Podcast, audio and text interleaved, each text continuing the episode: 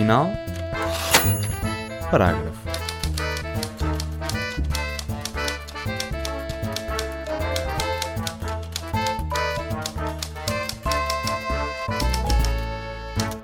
Costuma-se dizer que não há duas sem três, por isso seja bem-vindo ou bem-vinda à terceira temporada do Ponto Final Parágrafo. O meu nome é Magda Cruz e estás a ouvir o 36 episódio deste programa da ESCS FM, em parceria com a Comunidade de Cultura e Arte, em que pegamos nos livros para falar da vida. Sabemos da fibra de uma pessoa pela forma como trata os animais e os livros. São versos de uma poeta convidada nossa uh, hoje, Inês Francisco Jacob. Olá Inês. Olá. Seja bem-vinda. Obrigada. Aqui é o nosso estúdio renovado uh, que se estreia agora nesta terceira temporada. E eu queria começar por te introduzir pela parte mais importante. O Cão da Inês tem o mesmo nome de uma publicação onde colaboraram Pessoa e Almada Negreiros. Orfeu. Tem 28 anos, a Inês, não o cão, e nunca gostou de escrever por obrigação. Quando o terremoto da escrita se fez sentir de facto na vida de Inês, sacudiu-a de tal forma que se abriu um buraco no chão. O buraco transformou-se em toca, para onde ia escrever. Entrou tão profundamente nessa toca, de poema na mão, talvez à procura da Alice ou do Coelho, que lançou em setembro deste ano o seu primeiro livro de poesia.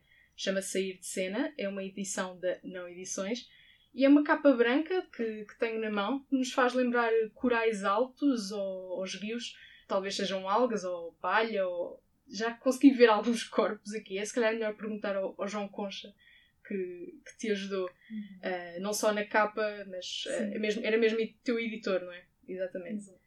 Da Academia, Inês saiu licenciada em Ciências da Comunicação e Cultura pela Faculdade de Letras da Universidade de Lisboa e pós-graduada em Antropologia Culturas Visuais, é assim, não é? Uhum. Uh, pela FCSH, Faculdade de Ciências Sociais e Humanas da Universidade Nova de Lisboa. A Inês tem agora uma bolsa de criação literária, não é? Tens, não tens? Em poesia. Ah, Sim. veio só seis meses. Sim, exatamente. E como é que correu? Correu bem, foi Produtivo. intenso. intenso. Uh, eram 12 deste ano, de 2019, vieram de 2019. Se- Nós candidatámos eh, no fim do ano passado e depois era, as bolsas eram para ser este ano, portanto, ou a, primeiros seis meses ou o ano todo. É, portanto, tens sempre que candidatar em novembro, dezembro, para o ano seguinte. E, e saiu-te um bom resultado daí? Ou achas Eu que... acho que fomos todos um pouco, não apenas os bolseiros, mas as pessoas todas, acho que fomos todas afetadas, obviamente, pela questão da pandemia e ah, é um bocado é um bocado estranho estar perante uma situação que deveria ser apenas praze- prazenteira e não, não foi porque de repente- ficámos todos em casa e eu tinha imensos planos, um bocado utópicos talvez, mas imensos planos para para usufruir deste espaço e desse tempo e muito desse tempo eu tive de ficar em casa. E os temas também eh, foram um E bocado era muito difícil porque eu queria contornar, não queria escrever, obviamente, sob a influência de uma pandemia universal. Também era o mas, que toda a eh, gente estava a escrever. É inevitável às tantas. Até porque nós, quando nos candidatamos a uma bolsa, normalmente temos de propor um tema. E, e eu tentei sempre fugir à questão vírus, medo e isso tudo. Tentei sempre fugir de maneira a não, a não haver assim uma mistura entre essa circunstância que era a vida que todos nós estávamos a ter e aquilo que eu tinha proposto eh, escrever. Não queria contaminar. E foste bem sucedida a fugir do. a não contaminar eh, a Eh, poesia. Tentei. Aquilo que eu senti como mais difícil foi que às tantas, a meio, a meio se calhar do, do prazo, já não me apetecia muito estar a escrever sobre aquilo que eu tinha proposto, porque entretanto as, circun- as circunstâncias eram outras. E para combater ah, essa, entre aspas, obrigatoriedade, eu escrevi outras coisas em simultâneo, para mim, ou para outras finalidades, e consegui equilibrar um bocado e criar outros projetos para estar, para estar ocupada e para fazer aquilo que eu gosto de fazer, mas sem estar unicamente com esse objetivo da bolsa, porque eu não estava a conseguir. Lá está a obrigação também. Uhum.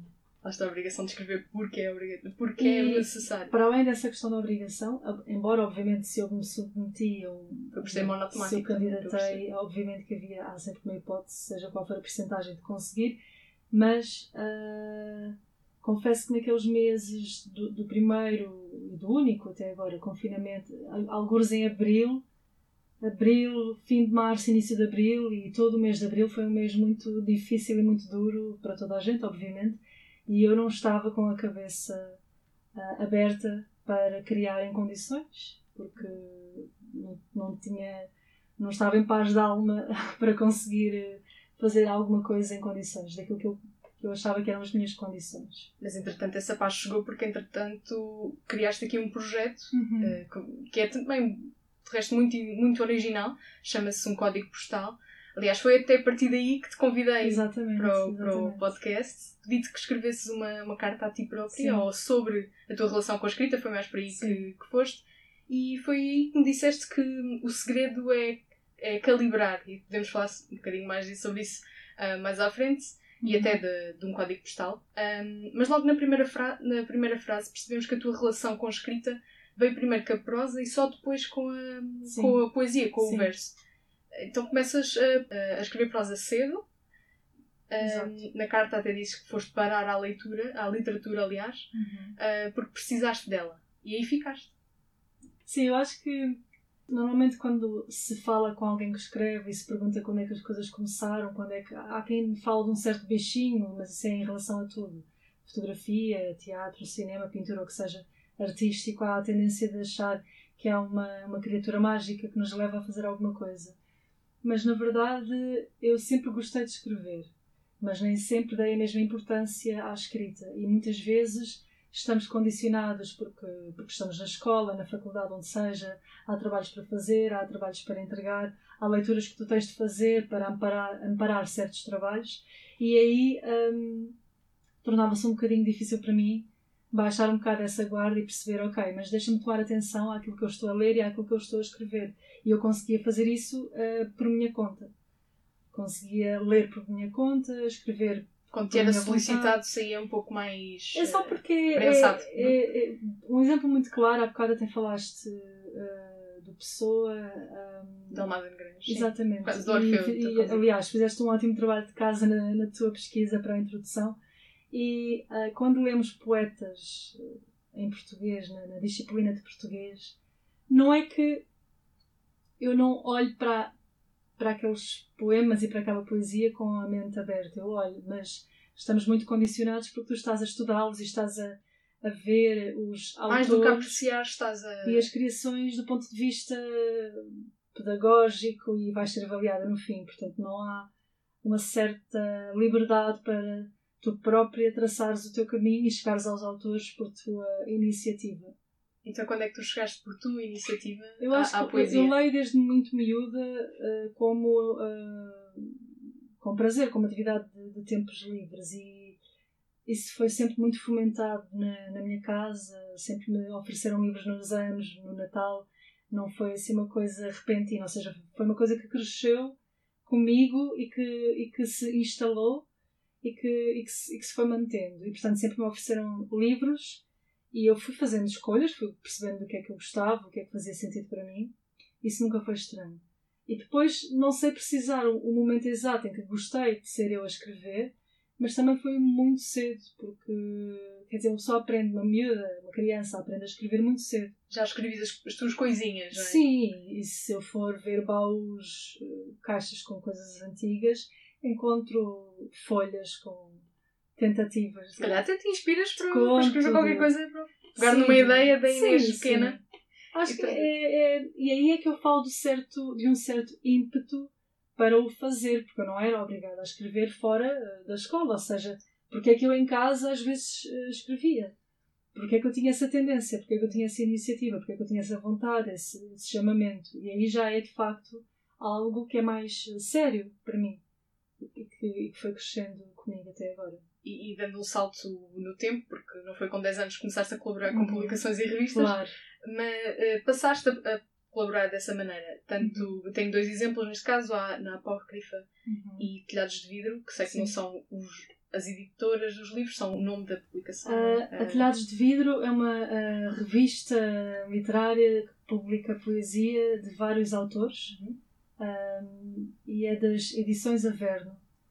Uhum. E é uma espécie, é um, é, é um formato livro, mas, mas é uma revista de poesia. E a Apócrifa também é uma revista de poesia que surgiu das terças de poesia clandestina clandestinas que são, que são dinamizadas pelo Vasco Macedo. E Foi determinante participar nelas? Foi porque o que separa as duas publicações é que na Apócrifa o Vasco teve a iniciativa de me convidar porque apanhou coisas minhas e, e gostou e, e propôs que eu enviasse alguns poemas. Na Telhados de Vidro, acho que pode, pode ser chamada, se calhar, assim, a minha grande estreia ah, enquanto pessoa que escreve para alguém ver, para alguém ler, porque eu contactei, ah, falei com, com uma amiga que conhecia os editores e essa amiga lia-me com muita frequência e ela até me falou, entretanto, das Sugeriu. edições a verde e da, da Telhados de Vidro e eu enviei coisas para, para eles verem. Portanto, tive eu a iniciativa para tentar apalpar um pouco o terreno e ver se aquilo tinha alguma, alguma piada e tinha alguma categoria Uhum. que justificasse ah, constar. Ah, ainda troquei lá uns e-mails com, com o Manuel de Freitas, que é um dos ah, editores, para além depois da Inês Dias, e às tantas consegui ter Deu-se a alguns poemas participação. de vidro. E aconselhavas a jovens poetas tentarem esses contactos da mesma Eu, maneira eu, eu creio que hoje em dia ah, há muitas frentes disponíveis, há muitas edições ah, independentes, há muitas edições assim um bocadinho no estilo de do it yourself que, que brotam tipo cogumelos e há muita coisa boa, há também obviamente muita palha como em tudo. E o que é bom é a pessoa obviamente escrever. Escrever é o, é o que interessa.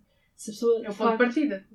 se a pessoa de facto quer, gostava uh, de ver uh, a sua criação publicada, ou- até porque há imensas uh, publicações que existem apenas no plano digital e também têm muito valor, portanto isso também é uma, uma boa aposta. Mas é como dizes, o objeto é, é tocável, é um bocado Sim, óbvio, é, também- mas fica cá. Claro, claro. E, e acho que há muitas estruturas e há muitas pessoas uh, jovens a criar uh, publicações. Há, por exemplo, a revista Lote, que é, é recente e também é, é, é pessoal super jovem. E há, há zines, há imensas zines de poesia, uh, umas mais temáticas do que outras. Portanto, há, há imensas categorias, é pesquisar um bocadinho, é falar com, com, com pessoas que estejam mais atentas. É assim que se começa. Sim, a, a Apócrifa é, um- é uma ótima forma de começar, é, é sobretudo para autores, eh, digamos, sei lá, entre os 20, 30, 20, 20 e poucos, tem pessoal muito jovem também. Ah, e serve muito de uma primeira montra, eu acho. Também é muito justo dar voz a pessoas mais novas a pessoas não tão experientes também. E como é que foi a passagem de participar em obras coletivas e agora em teu, em teu nome? É, Sim. é um autor só, não é? foi muito pacífica e muito gradual porque eu sempre tive a vontade de, de ter algo que fosse apenas meu, uma obra que fosse só minha, fosse de poesia, fosse de prosa, e portanto isso aconteceu muito naturalmente. E eu conheci o João Concha, que é o editor da Não Edições, de onde saiu o meu primeiro livro, através de um trabalho da faculdade, curiosamente, porque hum, na minha licenciatura tínhamos uma cadeira de, de final de curso que se chamava Gestão Cultural. Apesar do nome gestão, não tinha nada, nada de Sim. gestão, mas o trabalho final era eh, todos os grupos tinham de apresentar um projeto concreto que acontecesse fora da faculdade, ou seja, tinha de ser num sítio real fora da faculdade. E o meu grupo, porque éramos todas pessoas que gostavam de escrever e algumas eh, gostávamos todos de ler e algumas de escrever, pensámos que seria muito interessante criar um debate entre um debate para falar sobre a questão da edição independente eh, a nível de literatura eh, cá em Portugal. E uma das editoras que escolhemos para, para convidar e para falar connosco foi justamente a. Edições, Uhum. que era uma editora que tinha acabado de, de vir ao mundo e por isso também foi uma, uma bela homenagem fazer essa ponte. E, Portanto, o- e o livro já vai na segunda edição. é, é. Portanto, eu já só apanhei a segunda edição. Bom, 150 bom, exemplares bom, da primeira. Até Sim. porque quando falamos em poesia também temos estes números mais reduzidos, Sim, naturalmente. claro, Há que ter claro. essa. Ou seja, Sim. não podemos comparar Por um lado tiragens. porque é o Portanto, género poesia, depois por outro lado porque se eh, eu neste caso porque estamos a falar de, de, de mim, mas o autor quando já não quando ainda não está propriamente instalado, vá, digamos assim, não, não justifica estar a, a fazer muitas eh, cópias porque hum, isto ainda funciona um bocadinho por passa-palavra ou há assim um grande fenómeno de repente chamar a atenção para alguém ou pronto, eu ainda Mas sentiu-se esse passa-palavra, não sentiste? Senti, senti, eh, senti isso e ainda sinto que não só em relação a Os poemas cena, falam por si também. Eh, eu, eu, Também eu não é? Mesmo que sim, assim que que eu espero as mesmo pessoas que sim, mas eh, sinto que obviamente é inevitável não falarmos das redes sociais como um grande dispersor e um grande espalha informação e na verdade à distância de um clique alguém tira uma fotografia, alguém faz um- uma publicação no Instagram, onde for e isso chega a mais pessoas. É contagioso. Isso é contagioso contagiante mesmo. para o bem Hum. para o mal, porque de facto, obviamente, que há uma rede e eu agradeço essa rede, mas no fim de contas e no fim do dia, o que importa de facto é que as pessoas apreciem ah, os textos e apreciem as palavras e, e gostem e procurem. E eu até recebi, tenho recebido um retorno muito bom de pessoas que me dizem coisas maravilhosas e, e a maior parte das pessoas eu não conhecia antes. Por isso isso é maravilhoso. Ou seja, eu sei que estas pessoas não estão contaminadas por uma ideia pré-definida sobre mim, mas chegaram a mim atra- através daquilo que eu escrevo, que é o ideal. Mas tinhas receio de que viessem eh, com, com algum precon- preconceito? Ou, ou com preconceito. Claro que imagina, eh, eu acho que todas as críticas eh, negativas ou, positivas fazem falta. Se as críticas negativas, obviamente, não forem destrutivas, forem construtivas. Mas eu tenho consciência de que é possível e é mais viável e provável que te cheguem mais vezes as críticas positivas do que as negativas. Porque se calhar são raras as pessoas que vão ter iniciativa vir bater à minha porta para me dizer alguma coisa de que não tenham E é apreciado. tão fácil interagir hoje em dia. de- E, pela- e pelas as coisas redes. boas, eh, às vezes, se calhar as pessoas têm mais esse cuidado ou mais essa vontade, esforçam-se mais para tentar a transmitir. Acho eu, pelo menos eu tenho, tenho tido essa, esse retorno até agora. E ainda bem que tens esse feedback Uhum. positivo que se acrescenta ao, ao que eu retirei também da tua carta de que és eh, feliz a escrever, eh, Claro. neste caso também poesia, mas quando deixa de fazer sentido para ti, também procuras outro meio para te expressar. Foi isto, foi uma coisa que eu. Sim. Ou seja, é uma coisa que fazes. Por exemplo, no teatro. Na verdade, eu sinto que pronto, isto- esta conversa e esta estrutura de a Inês escreve tem obviamente várias plataformas e várias camadas. Eu diria que ah, eu escrevo. Gosto muito de escrever, é importante para mim, faz-me falta. Depois eu tenho um certo preconceito, não sei se tem a ver com estar, vá, vamos dizer isto de uma forma a brincar, mas estar um pouco em início de carreira. então ainda não me sinto muito confortável a dizer que sou escritora ou que sou poeta. Porque eu escrevo, e nem, to- nem toda a gente que escreve, obviamente, é, é escritora ou poeta. Pode ser que um dia chegue lá ah, se, se as coisas correrem de feição. E como eu te disse também na carta, e é uma coisa que eu comento muitas vezes com as pessoas, eu comecei na prosa. A prosa foi o meu, o meu início, o meu batismo, eu estou extremamente confortável na prosa, em, em todas as possibilidades de prosa, seja teatro, seja ah, conto, seja crónica, pronto, o que for. Estou muito confortável. A poesia foi algo que eu sinto que ah, veio com uma certa com uma certa ansiedade da adolescência, com uma certa necessidade de dizer mais coisas de outra maneira, talvez um pouco mais certeira, talvez um pouco mais acutilante. Isso veio com a poesia. Em que eu fiz um esforço ah, ao início mais consciente, agora menos, de tentar afunilar as, as coisas que eu queria dizer e tentar eh, ah, ser muito mais sintética, mas É um mantendo a de estética. Sim, é um trabalho de síntese.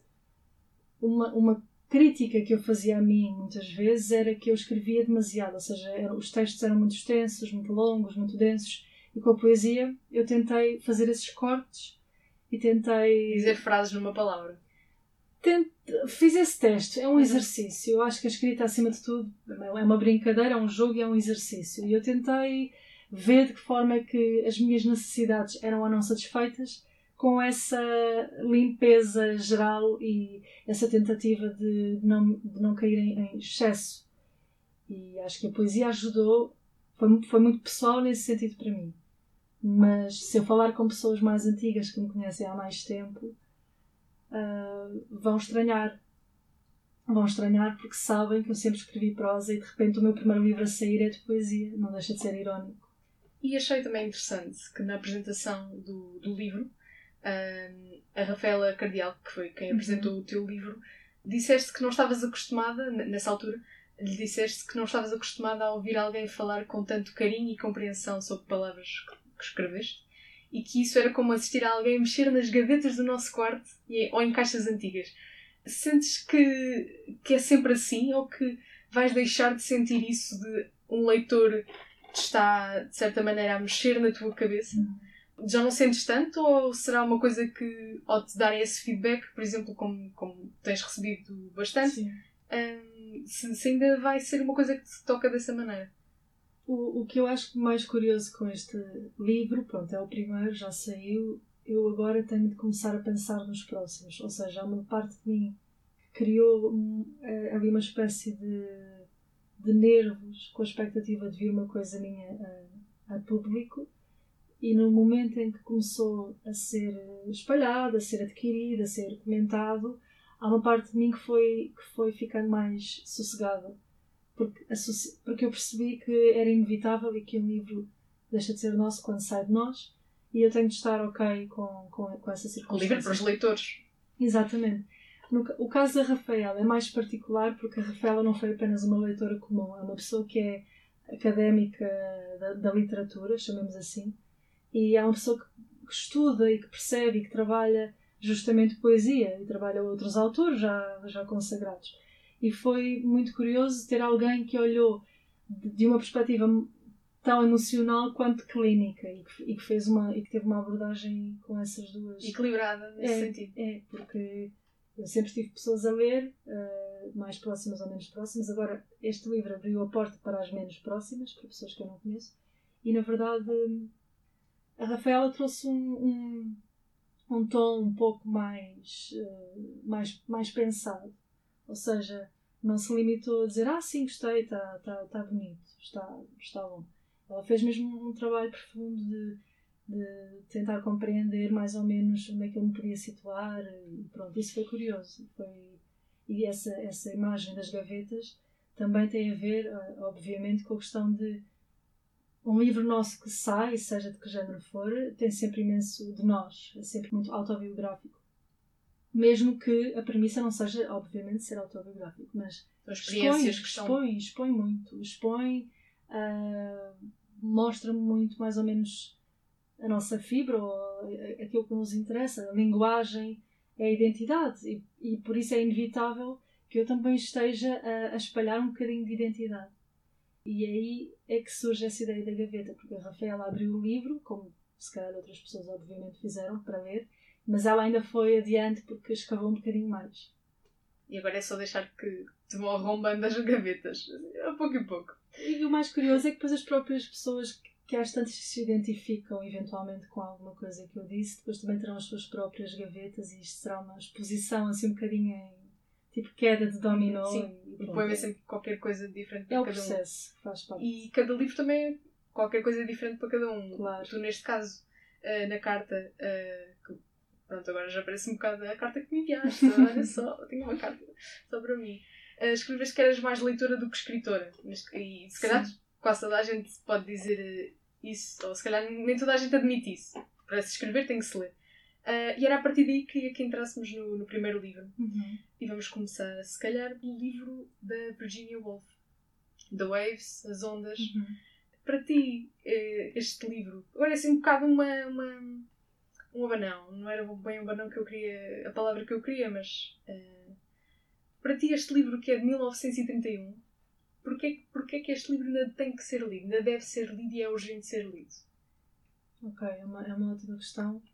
Voltando à, à ideia da gênese, eu comecei na prosa. Uh, a Virginia Woolf é, é uma das melhores, é uma das minhas autoras preferidas e é uma das pessoas com a prosa mais assim rica e, e, e, forte e plena que eu conheço. E apesar de obviamente ser de uma era muito muito muito muito diferente daquela que vivemos agora há certas manifestações que são quase imortais e que são quase intemporais. E para mim ela é um exemplo a escrita dela é um exemplo para mim do que é que é um romance ou do que é que é a prosa poética em particular com as uh, ondas, eu acho que é um exemplo magnífico de prosa poética, ou seja, alguém que escreve prosa alguém que escreve um romance que não é propriamente um romance, mas também, também não é propriamente um ensaio filosófico, mas também não é propriamente É logo poesia. difícil de definir. É difícil de é, definir, é bom quando torna tudo muito mais interessante.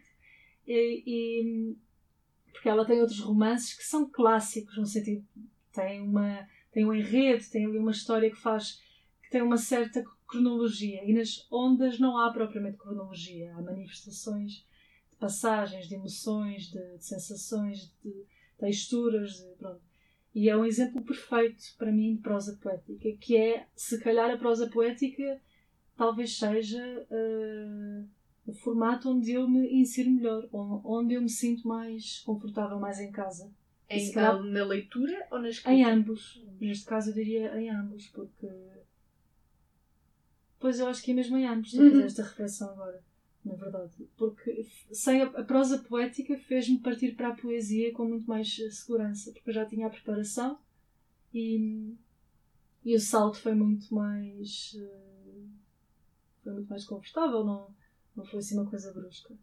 E ainda hoje eh, é um livro que eu recorro várias vezes. É um livro, um livro que para mim não tem um fim definido e não tem uma conclusão definida, mas é um livro que sei perfeitamente que quando cheguei a ele pela, primeira vez me deu muitas coisas para trabalhar, me fez pensar muito sobre o que é isto, quer dizer, Uhum. quem é que escreve assim, o que é que isto significa e, e pronto, nesse sentido esse, esse lado indecifrável e esse lado quase quebra-cabeças interessa-me muito. Eu não passei de- das primeiras páginas. Há muita gente. Foi, foi o tal percebo. trauma de que eu te falei eh, ao convidar-te. Ofereceram-me em inglês. Pois eu Ah, ui. Eu confesso que fiz batota. Então. Eu, eu não li o original. Eu já li originais dela eh, noutros casos. Neste não. Pronto. Isso Isso é uma se calhar- ou é, ou é é estás a dizer que não é original por Não, estou a dizer que li traduzido para português. E nesse sentido tenho a vida um bocadinho facilitada, porque ainda que possa ler em inglês. E eu sou sempre apologista de que se leia o original, até porque, Mas é muito que que difícil. Eu sublinhava uma, três palavras por linha. É, Quase. porque ainda por cima, para além de ser uma língua que não é nossa, por mais que nós consigamos eh, estar a par, é, uma- é um inglês de outra época. Exatamente. E, e é um Exatamente. inglês, calhar, muito mais macarrónico nesse sentido, porque depois ainda tens de.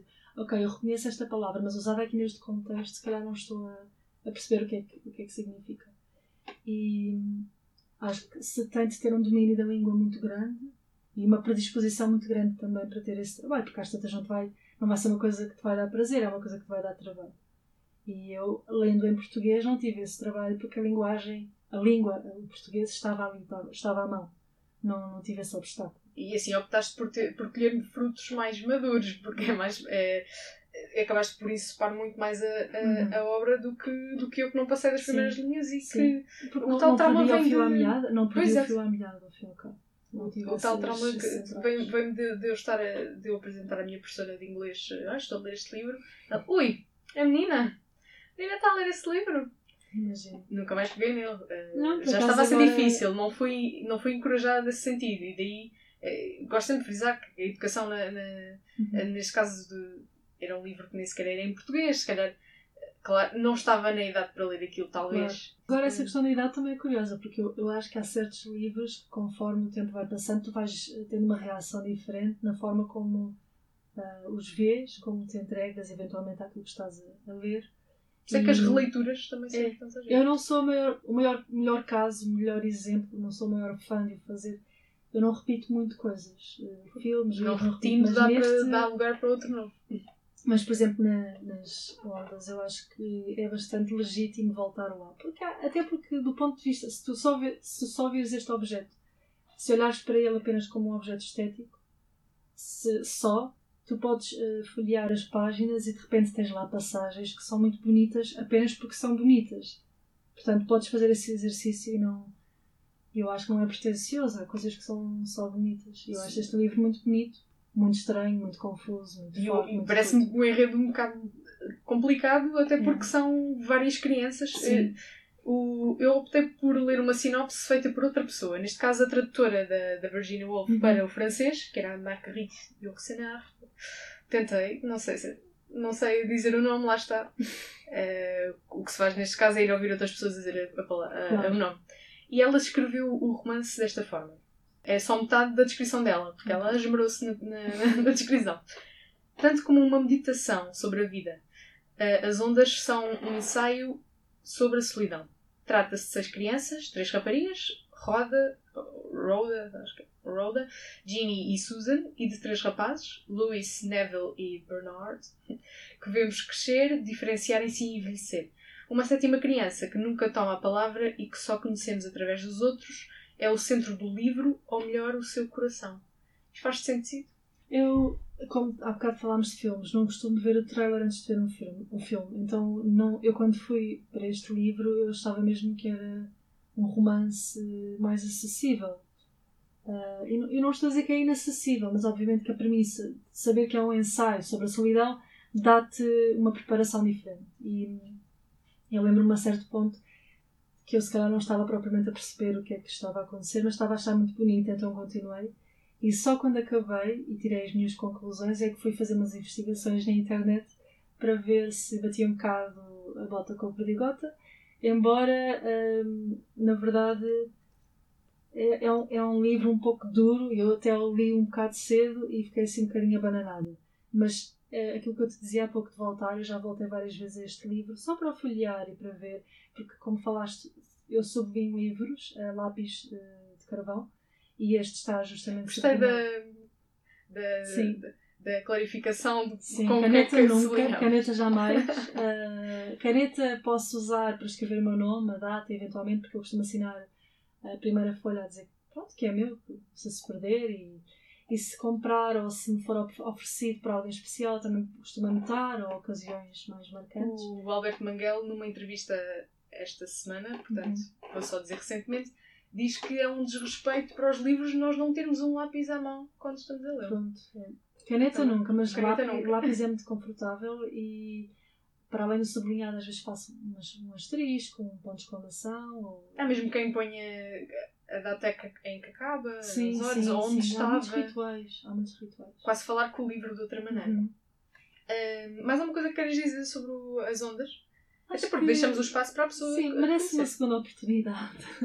ou uma okay. terceira, ou uma quarta. Se calhar em português. Sim, acho que uh, se encontrarem uma. Com uma tradução jeitosa. Sim, uhum. sim, acho que é justo. Por acaso não sei que edições é que estão disponíveis, mas é um livro tão célebre que é, é, é muitas sim, Basicamente, a Virgínia deve ser dos autores mais, mais fáceis de encontrar sim. cá em Portugal. Provavelmente estarem várias editoras. Eu diria mesmo que, se não na totalidade, quase na totalidade, uh, toda a obra dela está disponível cá.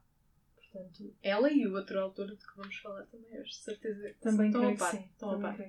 E eu queria voltar ao teu livro no, no, instante, não, mas queria voltar ao teu livro e perceber como é que foi a tua, a tua a experiência a escolher a ordem dos poemas. Uhum. A organização do livro, lá está.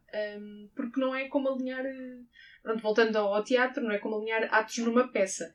Claro. Uh, a organização uh, de, me, de me ajudar um pouco melhor. Uhum um, é, divi é dividida entre depois e o antes, desta, desta, uhum. por esta ordem, depois Sim. e antes. E os poemas também são muito diferentes de um, no depois e no antes. Foi difícil escolher, ou seja, tinhas os poemas soltos e organizaste-os, ou foi tudo escrito de propósito? Este, este livro foi o primeiro caso em que foi tudo escrito uh, para ser junto tudo escrito para fazer parte de um mesmo objeto final. Eu sempre fiz, sempre escrevi poemas soltos e texto assim um bocado avulso. E aqui, uh, com esta proposta concreta do João Concha, uh, houve uma vontade de criar de facto uma coisa de raiz, por um lado, e de a finalizar também, e de sentir que fazia sentido uh, e que estava completa. Ainda com, entre conversas com o João, nós ainda fomos trabalhando um bocadinho a ordem Portanto, a ordem que eu apresentei na primeira instância, o primeiro esboço, não foi a ordem que depois consta da, da obra publicada. Uhum. Há, há um trabalho entre autor e editor que é extremamente importante. Tem outro par de olhos. Sim, e, e, na verdade não, não foi muito complicado chegar a uma ordem porque eu já tinha muito bem ciente quando estava a trabalhar vá com a premissa, ok, este é um livro que eu vou apresentar ao João Concha para eventualmente sair à rua. Eu já tinha uh, vontade, já tinha as premissas, já tinha as intenções, já tinha o título, já tinha o desejo de dividir dessa forma em duas partes, trocando a, a ordem cronológica certa. Uhum. Portanto, eu tinha esse- esses indicadores. E a Ou longo seja, não prazo, foi difícil. Não, porque, não porque foi, porque foi criado com essa vontade. Ou seja, não, foi, não é, por exemplo, uma antologia em que eu tenho de ir buscar eh, poemas a várias épocas da, da minha escrita e depois tenho de fazer a mesma coisa que, por um lado, é uma antologia, mas também tem de ter o seu sentido. E um livro de poesia, sobretudo, é, é justo que haja um pequeno, ainda que possa ser pequeno e discreto, um pequeno fio condutor. Isso é também muito tal, int- intrigante, a relação do, do título com o poema. Portanto, eh, nesta categoria do título encaixam só os da, do depois, eh, porque os do antes não têm título, são. o- o- ou seja, o título é o primeiro verso, Claro. se formos a ser eh, criteriosos. eh, esta palavra não se devia dizer em rádio, é um palavrão. Criteriosos. Mas achei também muito cómico e profundo ao mesmo tempo o, o próprio poema. Ahm, de certeza saberás de quais é que estou a falar, eh, se é que é a Ordem dos Arquitetos para mim e, os, títulos, os tijolos para uma chaminé. Ah, achei bastante cómico. Eu, eu ia pedir-te que lesses um, mas ah, teria que te passar isto para as mãos e se calhar não. mas ah, se calhar eu, eu lia a Ordem dos Arquitetos para Ok, nós todos. ok. Para nós todos que aqui estamos sentados. Ahm, e perdoa-me se a minha Não, interpretação não for bem. Pronto porque senti- senti-me impelida para este, neste, neste poema. Quero tocar ali, naquele teto, delimitar a fronteira a quem ninguém chegou antes. Mexer ali, só eu. Naquele pilar essencial ao equilíbrio da casa, naquele telhado enxuto, naquele canto sem ninhos, na copa das árvores mais altas. E pensei, sim, mas para além do que está ainda por nascer, em que nos falta pousar a mão? Esta, esta pergunta eh, acaba por ser profunda e, é, e, e, cómica ao mesmo tempo porque é sobre tocar em coisas. Eh, quando estamos numa igreja e temos a vontade de tocar eh, num, num pilar esse de desejo mármore. agora, e isto agora é super perigoso. É. E, e aquele ímpeto que temos de. O, o- o que é que saberá aquela parede com buracos do estúdio de rádio? É, é um. Ou seja, é uma premissa de, de, de corres eh, quase ridícula. De, Claro. por acaso gostava de sentir o, o veludo. De, pronto. Mais, eh, mais hum- humorístico, vá, mais, mais cómico ainda, é este final do Tijolos para uma Chaminé, que se calhar não vale a pena dizer só o final, se calhar entramos mesmo no poema todo para se perceber. E este, este espero que corra melhor a leitura do que o primeiro. Dizes adeus ao teu último cigarro. Adeus, adeus, último cigarro, adeus. Silenciosamente, muito longe daqui, bato palmas. Respiro de alívio. Os meus olhos enchem-se de ar fresco, o mesmo com os teus pulmões. Agora já é tarde e já não fumas. Que enorme consolo para os teus herdeiros. Eu gosto imenso do fim. Ou seja, acaba por ser um prazer que é- se nos é tirado a nós, mas e a nós não, não, nos, não nos vale de nada, é, é só bom para os outros. Sim. Eh, esse, esse, esse lado cómico é um lado que tu qui- quiseste pôr no livro de, de propósito, é uma coisa que te sai. As pessoas notam nesse, nesse lado cómico, ou se calhar só sou eu que achei que era cómico, não é de todo. É, eu acho que mais uma vez prova que cada leitor, quando chega a uma obra, eh, pela primeira vez ou não, oferece a leitura que é sua. E, e isso acaba por ser exclusivo, ou seja, cada interpretação vai ser única. E na poesia, muitas vezes, ao contrário do que algumas pessoas esperam, não há propriamente, pelo menos no meu caso, vou falar em meu nome, não há propriamente uma vontade de dizer as coisas tal, tal e qual como elas são. Quando alguém diz que não percebeu, eu não preciso que a pessoa perceba. E para mim não é mais ou menos justo que a pessoa perceba ou não. É só que a pessoa veja, leia, sinta alguma coisa ou não sinta nada de todo. E eu acho que há uma tendência na vida que algumas pessoas têm e que eu sinto que tenho, que é ah, ir buscar ah, o humor como uma, um mecanismo para lidar com coisas um pouco mais sérias, mais tristes. Sim, para não chorar.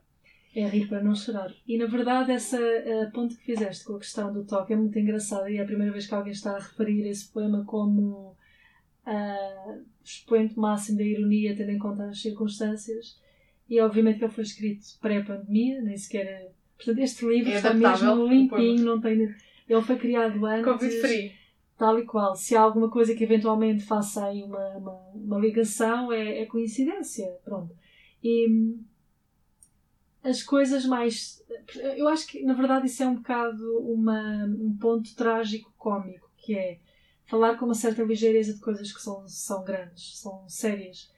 E, Para as abarcarmos melhor. Sim, e é também aquela tentativa de que te falei no início de esse poema, tanto um como o outro, poderia ter feito, escrito 6, 7, 8, 10 páginas extensas sobre essa questão e eu quis ser muito sintética e quis ser muito direta e muito mais clínica uh, e não tanto encher-me de, de rodeios e de eufemismos e de palavra e palavra de palavra e tentei cortar um bocadinho o caminho. Uh, Deixa-me, se calhar, a experiência do, leitor, ver se, se ele sabe, uhum. se ele sente o mesmo que nós. Uh, deixamos o, o, teu, o teu livro sossegado um pouco para falar, de, neste caso, de um homem. Neste caso, um escritor, um poeta e dramaturgo irlandês. Eu até uhum. achava que era inglês, há bocado eu estava a dizer que era inglês. Ficou isolado durante dois anos na prisão de Reading. Reading ou Reading? Acho que é Reading. Uh, depois de uma acusação de indecência, indecência vulgar era este o nome que davam por se dar com, com um homem. Estamos a falar de Oscar Wilde. Oscar Wilde, vamos, vamos a, portuguesar. Uhum. A, a portuguesar. Uh, e foi nessas, nessa prisão que escreveu o livro que Sim. trouxeste. E uns meses antes de ser libertado, portanto, 1897. E passa a ser uma das cartas mais, mais importantes da língua inglesa. E é endereçado a alguém muito especial, mas também muito. Sim odiado por ele, não é? O, o seu amante, uh, e, e neste caso também traidor, uh, tem um nome esquisito, vários nomes que lhe dão. Ele tem a alcunha, que é o Bowsy, depois também Alfred, Alfred Bowsy Douglas. Douglas. E o livro de que estamos a falar, uh, se calhar deixo-te a honra dizer o, o, título tu, até porque é difícil. De Profundis. Sim. Se calhar latim, diria. Sim, na verdade este livro também foi escolhido. Aliás, todas as escolhas que eu tomei a, a partir da tua, do teu pedido foram tomadas uh, sem eu querer pensar muito no assunto, porque eu não queria condicionar a minha resposta. E até tentei, de alguma forma, trazer géneros diferentes, mas que também se tocassem, de algum modo. E é uma carta, é uma epístola uh, muito poética, porque estamos a falar do Oscar Wilde, e também é muito diferente de outras coisas que ele escreveu, porque ele era sobretudo romancista, também escreveu peças para teatro. E hum, é uma carta que ele escreveu uh, dentro de um contexto muito duro. Ele era homossexual numa era uh, em que isso não era tolerado. Em que era crime, em que era crime e era. Portanto, em muitos países ainda é crime, mas na altura era crime na Irlanda e era crime Uh, bastava alguém denunciar, nem, nem sequer era preciso haver provas, bastava alguém denunciar. E foi assim que ele se viu preso. Sim, era uma sociedade muito. a sociedade irlandesa com a tentativa de promover os bons costumes e depois às tantas, afinal, havia umas certas pessoas que eram meio depravadas e pronto. E porquê é que esta carta também é tão especial? Porque ele não estava autorizado a que a carta seguisse para, para o destinatário, ou pelo menos consta que assim foi, Consta que depois, anos mais tarde, depois de ele ter saído, que ele tentou que a informação chegasse ao destinatário e o destinatário disse que nunca recebeu. E na altura em que ele foi preso, uma grande responsabilidade de, de ele ir preso foi do pai e do amante. Portanto, o pai da pessoa para quem ele endereçou a carta. E é uma carta que, ao mesmo tempo que é uma carta de amor, é uma carta de ódio, de, de desdém, e é uma carta que reflete sobre um, a arte, com A maiúsculo, e, e de que forma é que podemos. Um, de que forma é que há eventualmente o atentado à arte, de que forma é que a arte pode ser controlada ou não, se há limites ou não, de uma clareza maravilhosa, não é? Temos de situar a obra na sua época, no seu contexto social, histórico, político, e é uma carta maravilhosa, é uma carta muito forte, sobretudo Trágica. Uh, trágica, porque é um homem que está preso porque amava alguém do mesmo sexo e, e ele foi preso, mas o amante não foi. O que não deixa de ser curioso, não é? Uh, Pois será que ele leu ou não? Também é- Sim, isso também nunca há imensos, ninguém. Há imensos mistérios, na verdade, porque na verdade um, a presença de, do Wilde, ele era obviamente uma pessoa, pelo menos a nível público, era extravagante. É? E, e, e houve imensas coisas suas publicadas na altura que sofreram censura, ou que sofreram cortes, ou que não foram uh, devidamente recebidas, como acontece tantas vezes, só depois postumamente. E por isso eu acho que é, é um livro indispensável que na altura foi escrito não com a premissa de ser publicado, era de facto um homem que estava preso uh, a escrever uma carta, a falar uh, e a meditar sobre, sobre tudo o que sentia e sobre os horrores também que encontrava eventualmente na prisão, a par com uh, aquilo que ele próprio queria exprimir. E só quando ele saiu é que alguém pegou nisto e tratou e trabalhou. Acho que havia duas cópias. Pronto, agora Porque a o próprio, a designação de Profundis nem sequer foi uma coisa que, que eu consta-me, acho eu, que não foi ele que sequer que escolheu. Foi uma coisa que foi depois atribuída com essa reunião da, das, das, várias páginas e, e, depois com a publicação okay, da, sim, da sim. obra. Portanto, acho que nem sequer foi ele a escolher.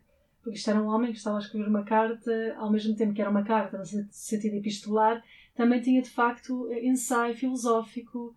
Um, era versátil, reflexão... queria fazer tudo ao mesmo tempo para dar. É. E foi das, das últimas coisas Porque que ele deverá ter escrito. é super. É, em, em, muitas partes é muito concreto, ou seja, ele está mesmo a endereçar-se sobre o mundano da vida, sobre a paixão, sobre a, a luxúria, sobre o amor, sobre todas essas coisas misturadas, ao mesmo tempo que reflete sobre qual é o papel da arte e qual é o papel desta arte e de que forma é que a arte pode sobreviver e é assim uma coisa assim muito uma grande sopa cheia cheia de, de legumes uhum. e, e, tudo mesmo. para fecharmos este livro uh, queria deixar só a nota do que o Borges dizia dele disse que ele tinha a virtude do encanto e não só disse também que a obra de Wilde não envelheceu e que aliás podia ter sido escrita esta manhã certo. portanto esta manhã ou na manhã seguinte ou Portanto, também concordas com essa atualidade? Não é bem atualidade, é a intemporalidade. Sim, é? até porque lá está, tanto no caso da Virgínia como no caso dele, eu não escolhi as obras que se calhar são mais uh, famosas ou mais. Nesse caso seria o retrato de Sim, e, e, o retrato de Dorian Gray, Gray é, um, é um ótimo livro, mas este interessou-me muito mais. Porque o Dorian Gray é um, um ótimo romance barra reflexão uh, sobre a estética e, e, aqui é uma carta, pronto, que também escolhi por ser o formato de carta. E se calhar vamos embaladas com as cartas claro. para falar do teu, do teu projeto, um código postal. Sim. Que consiste, se calhar explicas melhor do que eu, mas muito sumariamente consiste em escrever cartas pedidas. Uhum. Há os discos pedidos e agora há as cartas exatamente, pedidas. Exatamente. Uh, isto porque tinhas saudades de, receber cartas uh, e também não as enviar tanto. Uh, uhum acaba por ser por se desutiliza, ser desutilizada. Esta palavra se calhar também não existe. Um, já mataste essas saudades de escrever à mão? Sim. Uh, foi, foi, a primeira vontade foi. Eu, isto por partes. Eu tenho vontade de escrever à mão. Eu escrevo muito à mão, mas também escrevo muito no computador. E não tenho preconceito nenhum com isso. Acho que é válido na mesma. Eu escrevo muito nas notas do telemóvel também. Portanto, eu escrevo onde calhar e tinha saudades eh, just, just, justamente da, da surpresa da carta. Da surpresa de abrir o envelope e haver lá texto que tu não sabes o que é que vai dizer e de teres esse prazer a, a entrar nessa viagem. E do ponto de vista de quem envia e do ponto de vista de, de quem recebe. E pensei, ok, eu acho que já chega de ter esta ideia, quero passar esta ideia para o plano concreto e quero torná-la de facto, quero concretizá-la e foi muito espontâneo. Ou seja, tinha esta vontade há muito tempo, mas achei sempre que não fazia sentido e que ninguém ia querer aderir, que era uma ideia parva. E não se revelou ser assim. Mas depois acabei por pensar, bem, não se perde nada, e criei a página de Instagram e comecei a, a dinamizar um bocado a conta. Obviamente que não sou designer, portanto eu faço lá umas coisinhas uh, em que tento chamar a atenção uh, do, do, propósito, do, do conceito desta página e tem sido bom. Tenho, tenho recebido pedidos, as pessoas têm se interessado, têm ganho curiosidade, o que é bom, é sempre bom. E tem sido um ótimo exercício para mim, porque isto parece contraditório. Eu não gosto de escrever por obrigação, como sabes, mas eu aqui não sinto que esteja a escrever por obrigação. Eu sinto que. Porque as pessoas te dão um tema Sim. ou palavras. Sim, imagina. Uma coisa muito concreta. Eu, até, eu, se a pessoa depois for à página de Instagram, que se chama Um Código Postal, porque código postal só já estava tomado por alguém. Um, está lá tudo muito bem explicado e por isso eu também não quero ser redundante, mas na verdade é mesmo simples. Eu chego uh, lá e peço uma carta. Pode ser enviada por correio ou pode ser enviada por e-mail. Até agora ainda ninguém pediu por e-mail porque as pessoas de facto estavam com saudades da, da carta registro tangível. E depois a pessoa escolhe se quer prosa ou se quer uh, poesia. E depois também pode escolher algumas palavras-chave ou pode ser livre, posso ser eu a escolher tudo. E uh, uh, as únicas coisas que eu de facto preciso mesmo são a morada completa e, e, a intenção da pessoa, porque a maior parte das pessoas tem pedido prosa, mas já houve muita gente a pedir poesia também. E o que eu mais gosto e que fico mesmo, uau, era mesmo isto, é quando a pessoa confia suficientemente em mim para me deixar escolher tudo. Já houve até algumas pessoas que pediram a carta para si mesmas, o que é uma maravilha. Eu fiquei muito contente, porque muitas fazem-no com o objetivo de surpreender alguém, ou porque alguém está mais em baixo, ou porque alguém está triste, ou passar por alguma situação. E pronto, olha, envia uma carta a esta pessoa a desejar as melhoras, ou a dar os parabéns, ou o que seja. Agora, quando alguém vem ter comigo e diz escreve o que quiseres, envia-me. E daqui a uns anos tem uma, é carta, um uma carta escrita é, tudo, é tudo personalizado, são todas um, diferentes umas das outras. É tudo exclusivo na medida em que é focado uh, no pedido.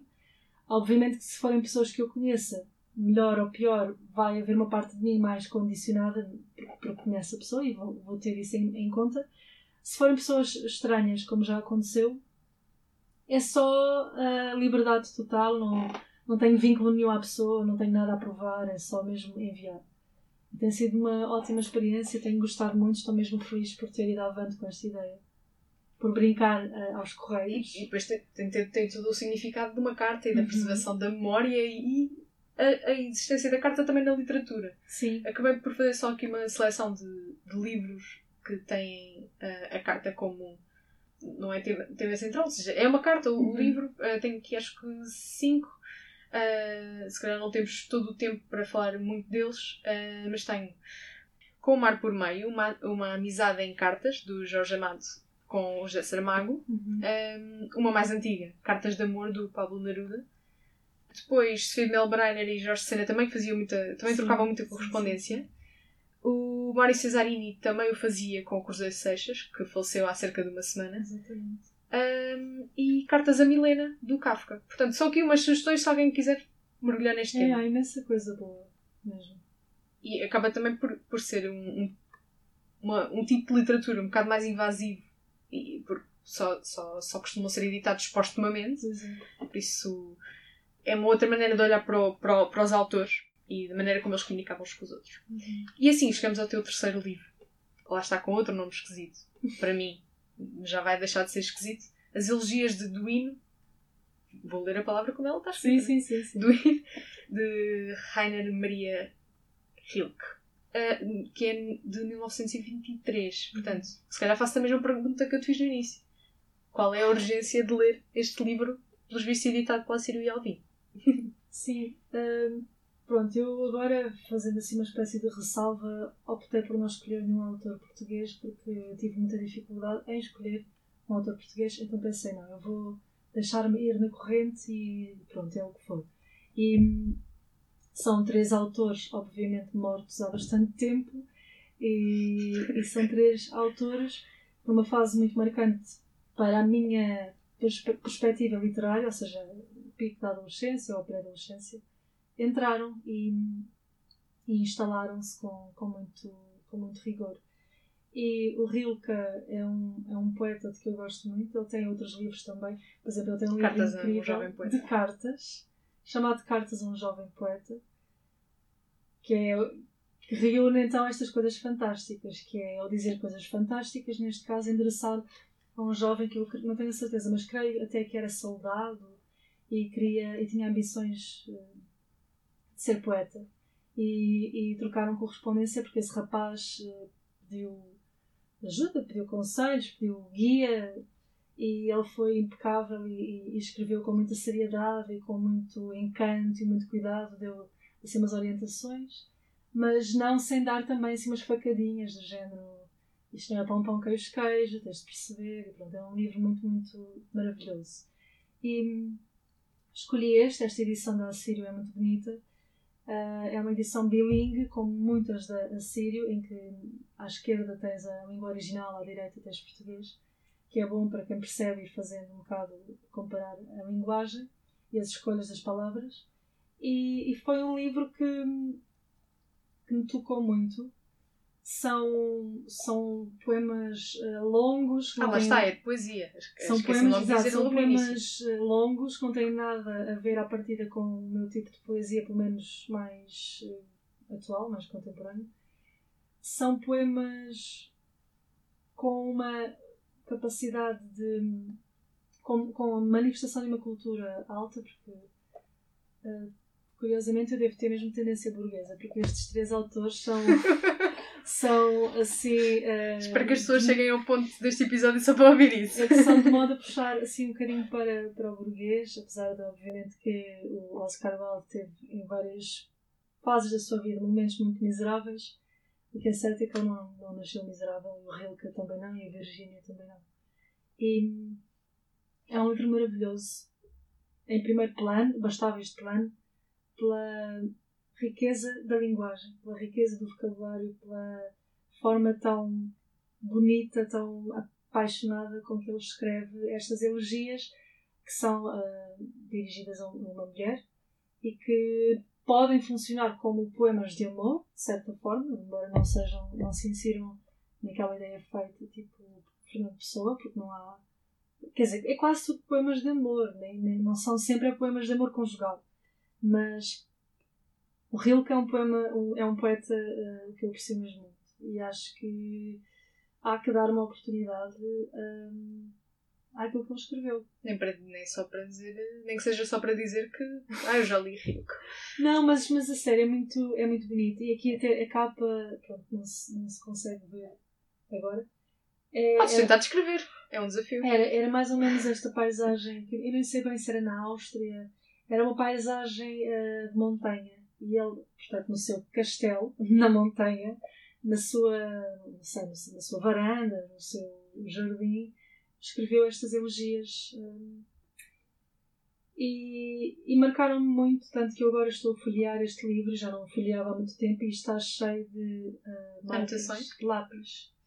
Sim, sobretudo sublinhados. E ele faz. Uh, pronto, ele tem um, tem um uso da palavra que para mim é, é, é de mestre. E isso é maravilhoso quando. Não, ou seja, não basta, não basta escrever bem, há pessoas que escrevem muito bem e que não fazem se calhar boa literatura, mas quando encontramos alguém que de facto escreve tão bem que nos deixa de boca aberta e, e completamente sem força e que há essa reação que já ultrapassa o plano emocional, já está no plano físico, é porque de facto marca, não é? Então, pronto. E qual, qual, qual é que é a, a próxima altura em que vais fazer isso aos teus leitores. Ou seja, há, há pouco já estavas a dizer que é preciso pensar no próximo. Sim, eu, já estás a pensar nesse próximo. É, eu, pronto, fazendo a ponto com o que falámos há pouco, eu quando me candidatei à bolsa, uh, candidatei-me a uma bolsa de seis meses para criar uh, uma obra que fosse de poesia. E nós, eles dão-te o tempo para tu criar, não és obrigada a publicar, mas há essa premissa. Portanto, eu não, não tenho ainda previsão de quando é que vai sair, de como ou através de quem, mas o que é certo é que eu quero que saia este próximo livro. Porque é um livro, porque está criado, porque está feito, está escrito, está pronto para sair. Pode ser limado e um pouco trabalhado, mas está pronto. E isso está feito. Depois eu tenho é poesia inúmeras coisas. Prontas. É poesia, porque a bolsa é, é poesia. poesia. É de poesia. E, e, depois eu tenho outras coisas, outras vontades. Por exemplo, falei há pouco da, da questão da prosa. Eu quero muito, muito, muito ter um, um, livro de contos. Eu adorava ter um livro de contos. E acho que a médio, curto prazo, acho que vai ser esse o caminho. Fazer um bocadinho a ponto, porque não quero também cingir-me a um só género. Não, não me faria sentir realizada e não me faria sentir eh, bem comigo mesma enquanto pessoa que cria e que escreve e por isso acho que será esse o caminho. Para passar de só poeta a poeta e escritora, poeta Sim, e, e dramaturga. E, há, há, de ter tudo à partida. Experimentar top... géneros. Sim, Sim. Para não, não E não ter só- medo dessas barreiras, não, é? Mas- pôr as coisas em Uh, caixinhas. fiquei. Tinha aqui uma nota, uh, nem sequer no, no nosso, no meu guião, que uh, na altura em que estamos a gravar, hoje faz um ano da morte de, do José Mário Branco. E no 25 de Abril recriaste uma canção dele. Sim, sim. Como é que foi isso? Fiquei. Bem, isso foi das E- coisas. ou seja, isto vai-me lembrar porque. que- de que género adaptar. Para que género adaptaste? Sim, para já é marcante eh, termos esta conversa eh, nesse, nesta efeméride. Eu acho que o Zé Mário é, era, é uma, um artista im- impressionante, um artista super marcante para várias camadas de pessoa, para vários estilos de pessoa e, Idades. quase para várias gerações, às tantas. E do ponto de vista musical, eu acho a música dele maravilhosa, acho a letra das músicas maravilhosas, portanto só tenho elogios a partilhar. Esse convite partiu de, de- de pessoas muito queridas do Music Box, algumas que já me conheciam antes, outras que passaram a conhecer, e foi um convite que me encheu mesmo o coração e que eu fiquei mesmo, ok, isto maravilhoso, estou super orgulhosa deste convite, quero fazer boa figura, o que depois foi uma enorme dor de cabeça, porque coloquei muita pressão e queria fazer boa figura, porque era uma coisa que ia ter alguma projeção e era um, foi um convite muito sério e, portanto havia essa Depois tu responsabilidade. escolheste a música para recriar, foram Não, divididas. hum, é- era muito mais livre nesse sentido, que também me ajudou, porque eu não, não gosto muito das amarras e não me condicionou tanto. A premissa era justamente, estávamos todos em casa, neste 25 de Abril miserável, mas queríamos todos celebrar eh, os valores de Abril e queríamos todos marcar esta data especial. Ah, e portanto, partindo obviamente da- do repertório dele e das manifestações dele, fazer as pontes para, para criar, no meu caso, um poema. No meu caso, foi eh, convite para criar poesia. Houve outros artistas que, inclusivamente, criaram músicas, quem era músico, e, e, e criações pronto, de outro fórum. Eu tive de criar um poema e tive de escrever o poema e tive de gravar ah, com a minha voz ah, a declamar. Portanto, também teve essa, essa parte mais engraçada, essa dualidade. E onde é que se pode ler esse poema? Eu, eu julgo que, que, na verdade, isto era uma parceria do Music Box com, com outra estrutura, mas hum, porque era uma iniciativa que, em circunstâncias normais, teria acontecido uh, ao vivo e a cores. Eu acho que se vocês procurarem Music Box uh, 25 de Abril, como ainda estamos no ano 2020 em que isto aconteceu, vai ser imediato. Vai- vão chegar imediatamente ao sítio. Podem procurar também uh, com o meu nome, assim vão endereçados para, para o poema. O, o poema chama-se Circo e Instância, para também fazer uma brincadeira com a palavra circunstância, porque obviamente eu estava obcecada com o Então foi o tal que eu encontrei. Nós, em, em off eu estava a dizer-te que Uhum. tinha adorado esse poema. Não tinha percebido que era desta. desta eh, pronto, eh, o link é musicboxlisboa.com barra mb barra circo ifan e ifan instância Inês Franci- eh, Uhum. Francisco Jacob. Vão, vão lá dar Tu bastante encontraste por acaso, então. Encontrei por acaso, Pronto, não é sabia bom de, sinal, de que é poema é que estávamos a falar há pouco. Não. É sinal de que está bem. Foi só pelo teu nome que cheguei lá. caminho. Já é mais longo do que, do que os Esse- que temos no esse- teu esse livro, é mas é quase- muito bom. Esse é quase uma mini, mini, mini, mini uh, epopeia, quase. E ainda por cima ele foi, ele foi rasurado por mim numas partes porque eu senti que estava uh, extenso demais e que tinha demasiadas coisas superficiais, portanto ainda foi muito abanado nesse sentido. E adorei o convite mesmo, adorei o resultado final. Fiquei mesmo contente. Por falar em convite, vou agradecer o, o teres aceito, ace- aceitado o meu e, e deixar-te aqui uma frase que muito, que muito pirosamente escrevi, que é eh, que ainda agora chegaste e por favor não saias de cena. Obrigada. é assim que, que acabamos. Obrigada por, Foi um teres prazer estado. o teu convite e gostei muito de falar contigo e de conversar sobre, sobre estas coisas. É preciso voltar a conversar sobre os livros, já, já, já passava um pouco. Sim, poderíamos continuar aqui mais tempo, que certamente teríamos pano para mangas. Portanto, obrigada.